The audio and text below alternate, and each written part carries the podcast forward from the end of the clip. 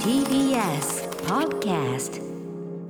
TBS ラジオからお送りしている明日のカレー知識にマンス塚本にきとバディの黒部睦美がお届けしています。はいここだけの話さっきのニュースの最後のところでねスポーツの場で政治問題を言うのはナンセンスというところで私たちちょっと一瞬顔がはい。歪みましたね。おや？ピクピクっとしましたね。はい。えーここからはネクスターズルーム。カンボジアの社会問題をアートとデザインの力で解決する一般社団法人ソーシャルコンパス代表の中村秀隆さん。今夜はカンボジアからのご出演ですよろしくお願いしますお願いしますよろしくお願いします。よろしくお願いしまはいす。ソーシャルコンパス中村秀隆です。よろしくお願いします。お願いいたします。あの実は中村さん、つい先ほどミャンマーからカンボジアに帰ってきたばかりということですけれど、あちょっとツイッターでね、はいあの今日ちょっとはいあの早い時間あの拝見したらちゃんと無事に帰ってこられるかな、なんて言ってましたけどい。やー、30分遅延して、はいもう本当に乗り換えがもう1時間もないぐらいの感じの便を取ってしまっていて、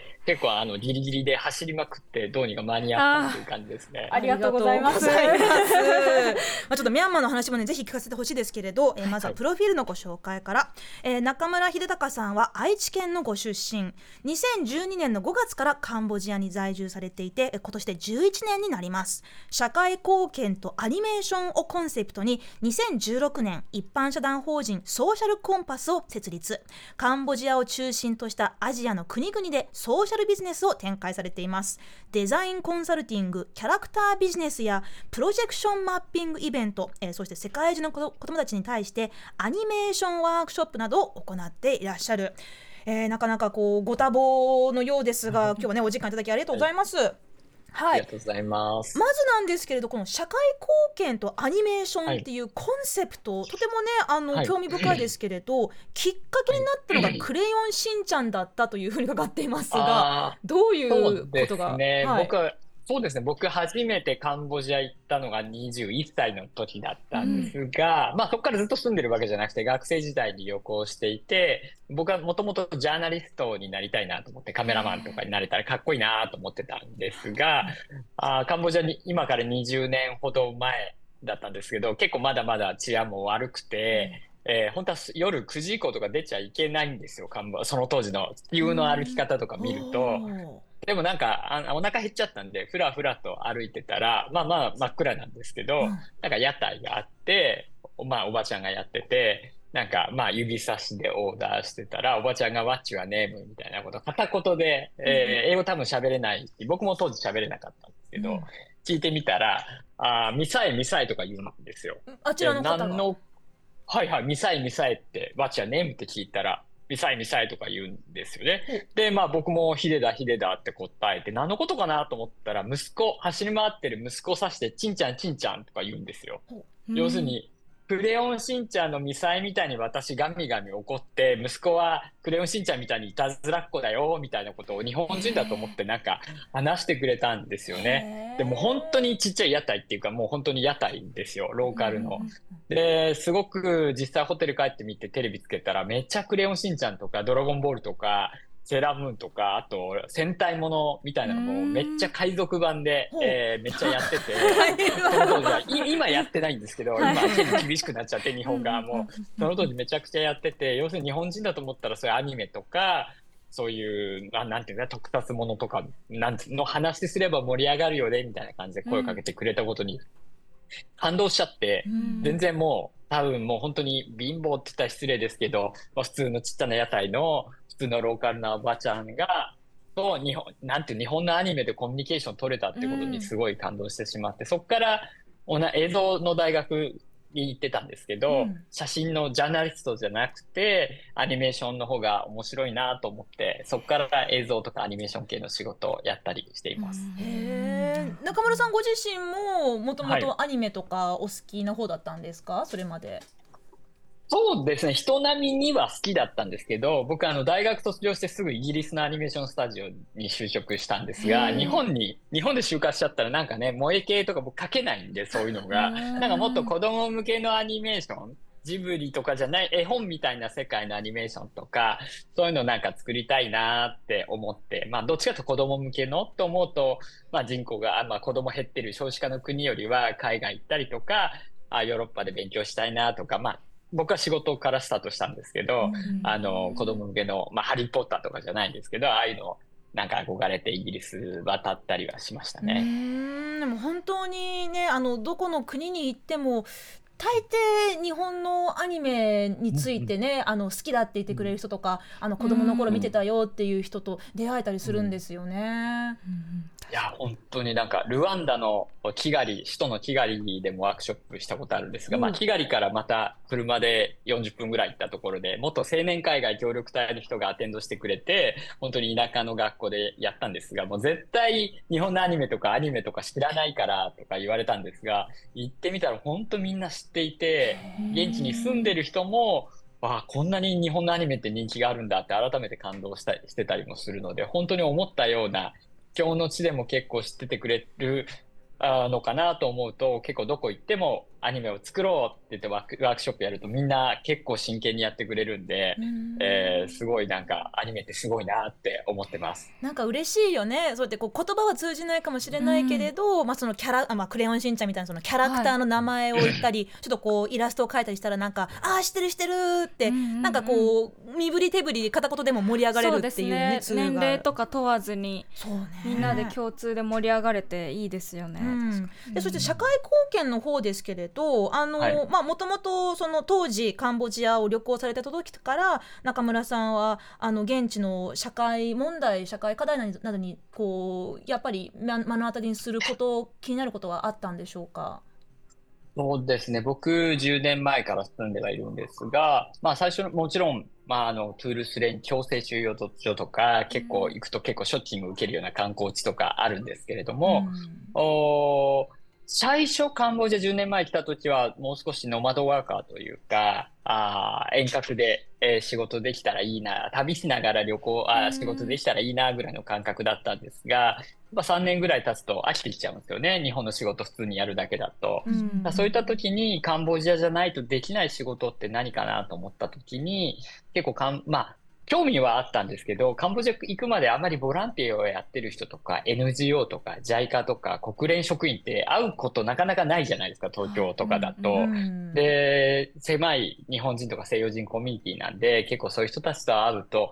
結構そういう人たちが面白くて、はでなんかそういう社会貢献とか世の中良くしようって結構変わった人というか面白い人多くて、なんか彼らと一緒に何かできないかなと思ったところから、あー結構わかりやすい啓発動画とか、そういうのをなんか面白く作れると、より現地の子供とか、あー日本人とかでも興味持ってもらえるかなと思って、映像とかアニメーションとかアートとかを使いながら結構いろんなプロジェクトをやっているっていう形ですね。うん例えばどんな啓発動画がその時需要があったんでしょ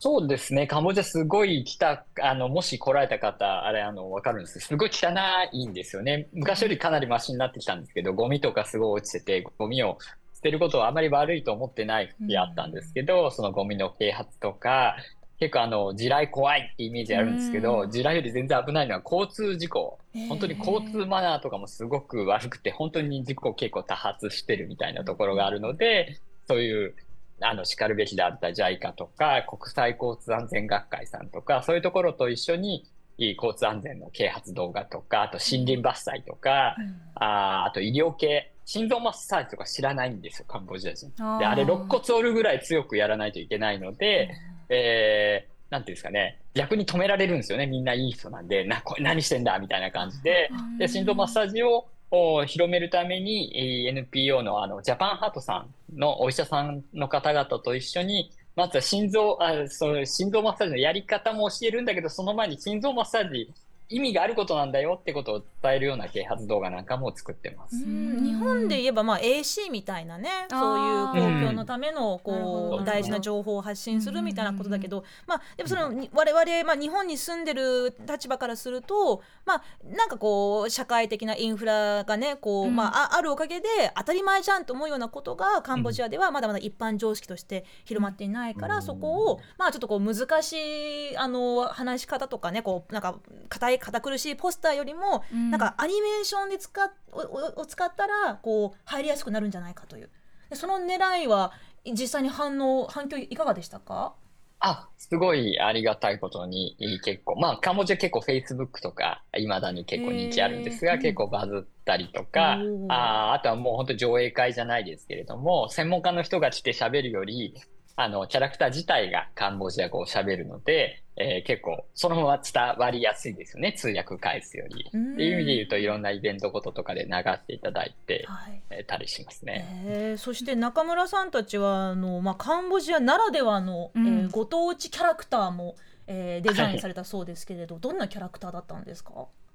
そうですね。アンコールワットのゆるキャラ、カンボジアというと世界遺産のアンコールワットが結構有名なので、あーアンコールワットのゆるキャラを作って、今言ったような啓発動画っていうのもゆるキャラが出てきて、アニメーションで啓発していくみたいな形で、えー特にあの、一番最初に作ったのはクメール体操っていう体操がもともとポル・ポトの内戦っていうか、すごいたくさんのおカンボジア人が虐殺されたこあーまあ、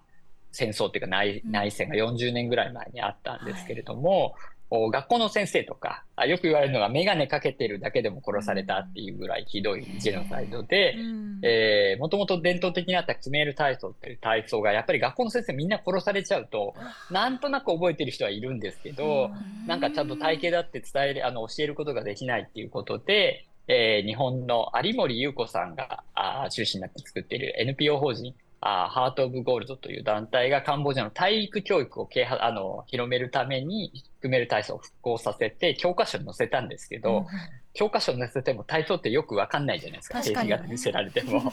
で、それを作って、えーカンボジアの国営放送、NHK みたいなところで、毎朝6時40分、えー50分かな、あー毎朝流してもらって、今ちょっとあの終わってるんですけれども、4年、5年ぐらい流していただいたりとかっていう感じのことやってたりもします。ちょっとそのクメール体操のねあの動画の一部をちょっと今回ここで流させていただけるということで、ありがとうござい。ちょっとねあの YouTube をご覧の方はねぜひあの映像とセットで、えーお楽しみいただければと思います、えーそれでは、えークメール体操の動画を、えーどうぞ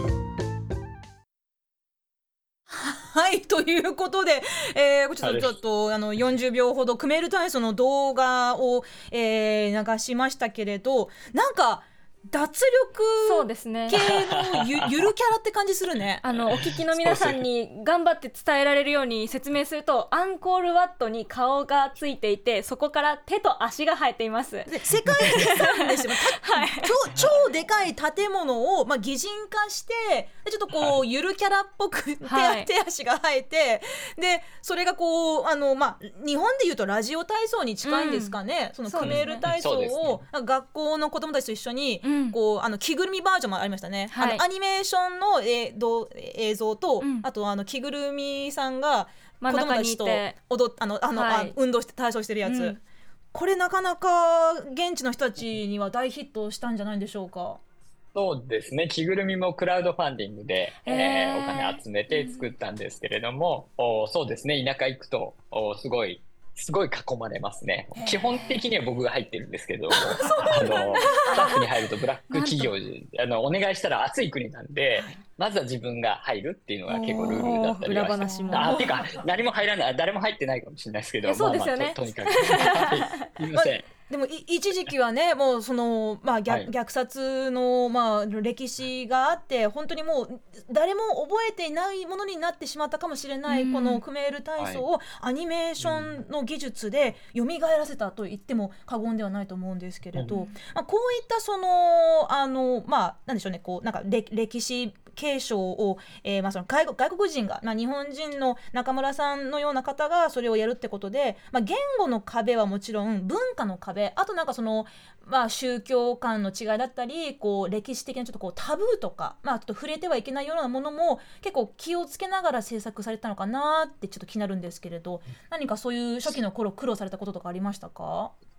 そうですね。カンボジアって結構他の今ちょうど今日行ってきたミャンマーとかの方が当然タブー多いですし、うん。意外になんかな何でもやりやすい国かなって、クリエイティブは何でもやれる国かなというか、何やってもパイオニアにはなりやすいというか、前例がない国なので、なんかクリエイターっていうかアーティストとかにとってはすごい白紙のようなあ。国なんで、うん。結構僕個人としてはすごく面白い国だなと思いますあね。じゃあ結構もうとりあえずやってみようっていう文化はいがそこにあるんですね。でも私お伺いしたいのがうんこう社会問題をアートで伝えるっていうの本当に私もそういうことやりたいと思うんですけど仕事にするというか継続してやっていくのとかすごい大変だろうなって思いますし、今こういい影響があったクメール体操とかこう成功されてると思うんですけど逆にここ詰まったとかここあまり伝わらなかったとか大変だったこととかあったりしますか？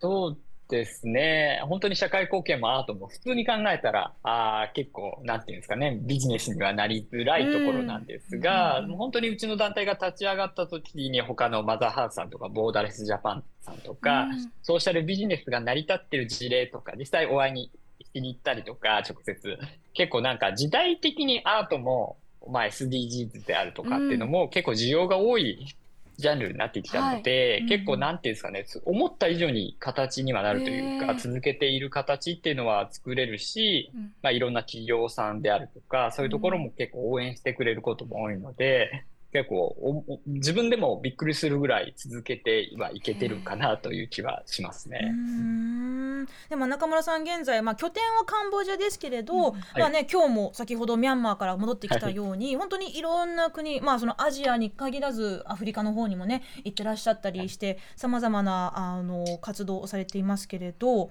この NFT も最近は始めたという。そうですね。結構あの、今、アートコンペティション、ホワイトキャンバスという名前のアートコンペティション、いろんなカンボジアとか、ちょうどミャンマーでも授賞式を今回やってきたんですけれども、はい。あの、タイとかスリランカとか、あそれぞれオーガナイザー別々にいたりはするんですが、僕はラオスとミャンマーとカンボジア見ていて、えーまあそういうカンボジアのアートってみんな知らないじゃないですか。知らないでもすごく土地とか不動産ともうすごい経済上がってて、中国とかもアートなんて昔なかったのに今結構バブってるっていうのもあるので、えー長い目で結構カンボジアのアーティストっていうのも資産価値として結構今後伸びるとか、単純に投資だけじゃなくて、アーティストの活動自体っていうのを応援していくような感じで、クラウドファンディングみたいな形で、絵を、NFT を買ってくださいみたいなことが、あーできていった、いったらなと思思ってコンペティションというか、アーティストの発掘をして、ワークショップをやったりとか、あー実際アーティストがそんな多いわけじゃないので、アートを教えたりとかっていうこともやったりもしてますね。中村さんがその目指してらっしゃるのは、うん。そのカンボジアでこうしっかりお金をもらえたりとかそういう環境を整えていくっていうのが目的というか目標で、になっているんですか？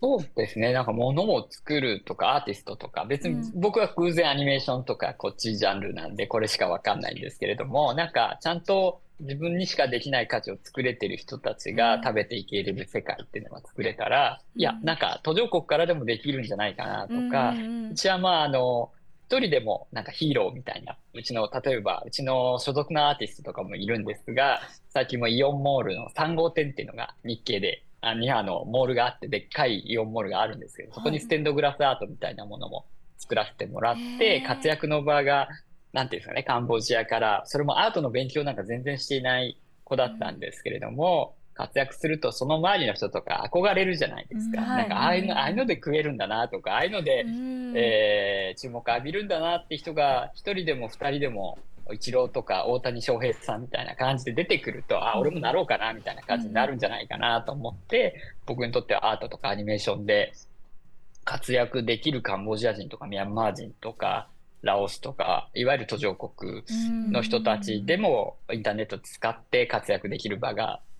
できたらなとは思ってます。うん。なるほど。やっぱりあの若者の人口もねもう日本とかに比べると圧倒的に まあパイが大きいと言いますかね、本当に若者がこれからどんどんこういった、はい。まあねあアートとかテクノロジーを使ってどんな文化を作っていくんだろうって本当に東南アジアいろんな国々ねちょっとうん。注目されているところですけれど、あのちょっとこうミャンマーの話もねちょっとあの聞きたかったんですけれど、やっぱりそのこういったアートを通して、まあ、社会問題を解決するとか、えー若者のえー将来をこうち可能性を広げるってことってやっぱり平和じゃないとなかなか難しいところあると思うんですけれど。ね。今現在中村さんが、うんあのご覧になってきたあのミャンマーそしてミャンマーでのその若者のアート活動というのはどんな現状なんでしょそうですね。結構ミャンマーってもともとクーデター起こる前から結構アート作品って他の国よりも政治色強かったんですよねうん。なんか幕末の志士みたいなアーティストばっかでなんか熱すぎてちょっと危険みたいな。だから結構クーデター起きた後にデモとか見てて、まあでもミャンマー、まあな何人か知り合いもいるんで、あこうなるよね、みたいなところはちょっと思いながらやってはいたんですが、あー実際僕の結構仲いいアーティストも88年の政変の時もおろ投獄された経験のある僕よりちょっと年上のアーティストなんですが、まあ、今今もあのちゃんととあの投獄されずにヤンゴンに住んでいたんですけれども彼なんかはやっぱり分かりやすい表現では反政府的な活動はしていないんだけれどもおアートを使って、えーなんて人たち人々を助けようっていう思いとかそういうものはすごくあるようなあー活動している人たちはすごくいるなとは思いました。で、実際本当にカンボジアに住んでるから思うんですけど、ミャンマーってやっぱりポルポトなあのカンボジアみたいになんか文化が一回途切れていないので、すごくなんていうんですかね、奥深い文化を持っていて、えーアーティストの質もすごい高いなと思いましたし、今回行って驚いて、在住の他の日本人のビジネスマンとかも知らなかったんですが、アートシーンがめちゃくちゃ盛り上がっていて土地とか、ああいうところがか買っても上がんないじゃないですか、外国人入ってこないので、うんうん。アートとか高級時計とか、そういうものがすごい価値が上がっているみたいで、だからアーティアートのギャラリーも8個か9個ぐらい行ってきたんですけれども、どこもかなり売れているっていうか、なんか売れると赤丸つくんですけど、シールみたいなのがつくんですけど、めちゃくちゃ売れていて、えー、なんだろう、結構驚きましたね。要するにミャンマー人がミャンマーの若いアーティストを応援しよう。で、若いあお金持ちになった人たちがアートを買ってるみたいで、結構そういう循環みたいなものがミャンマーの中でできて、文化みたいなものを自分たちで守っていこうっていう動きが今直近あって、本当にバブってるって話を言って結構びっくりしました。ちなみにカンボジアは経済たあのいいですけど、カン絵は全然売れないので、まだ普通のカンボジア人には。だから結構そういう意味では、不思議な現象起きてるなっていうのが結構感想でしたね。んなんかねこの番組でミャンマーの話をしてきた時ってやはりこう毎回、まあ、クーデターとその影響についてというフィルターでしかねちょっとミャンマーを知ることがなかなかできなかったのでちょっと今のお話はすごく興味深いですよね。そうですね。うんうん、今後中村さんは、まあ、アニメーションや、えーまあ、NFT などのさまざまなテクノロジーを使って、えーどんな、えー社会問題、えーもしかしたら、まあ、環境問題もね、まあ、あるかもしれませんけれどどういった課題を解決していきたいとお考えですか、そうですね。もう本当に SDGs とか見ると、もう環境問題もジェンダーも全部つながっているというか、何か一個の問題を解決すれば全てが良くなるっていうわけではない気がする分、僕結構つながっているなと思っていて、僕はなんていうんですかね、えー、言ビジュアルでコミュニケーションするっていうことって、今まで言葉では伝わらなかったようなことっていうものも、お互い分かり合えるところもあるんじゃないかなと思っていて、特に海外の人とかだと言語、なんかね、自動翻訳とかもできてますけど、文化がそもそも違うじゃないですか。はいただ結構アートが、あーコミュニケーションする上で持つ意味って結構僕すごいあるんじゃないかなと思うんで、将来的にメタバースとかそういうものもああったりするのであれば、本気で結構アートとかデザインで結構世界平和できるんじゃないかなとか、も揉めない世界って結構作れるんじゃないかなって、結構誤解のない世界って作れるんじゃないかなって結構真剣に思ってるんで、うんなんか僕は僕はこのやり方で、なんか、なんか貧乏な人でも幸せに生きていけれるような。で、お金が、だけじゃない価値みたいなもの。まあ、アートを作るっていうこと自体が、なんかお金そのものも作っていきたいなっていう。なんか作った絵が価値になるみたいな世界が作れたら、なんかすごくいいなとは思ってます。なんかめちゃくちゃワクワクするような、ね、本当ですねお話ですね、うんうんうんえここまではカンボジア在住一般社団法人ソーシャルコンパス代表の中村秀隆さんでしたどうもありがとうございましたありがとうございましたありがとうございました。ありがとうございました。明日のカレッジは TBS ラジオから平日22時から放送中。月曜から木曜は私キニマンス塚本二希が。金曜日はライターの武田砂鉄さんが担当しています。ぜひお聞きください。